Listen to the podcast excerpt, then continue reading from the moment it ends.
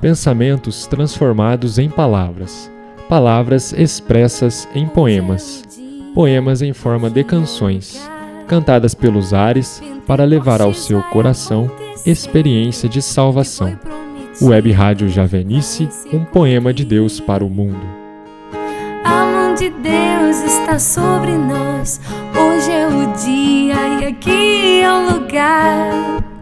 E Pentecostes vai acontecer. E o que foi prometido vai se cumprir. A mão de Deus está sobre nós.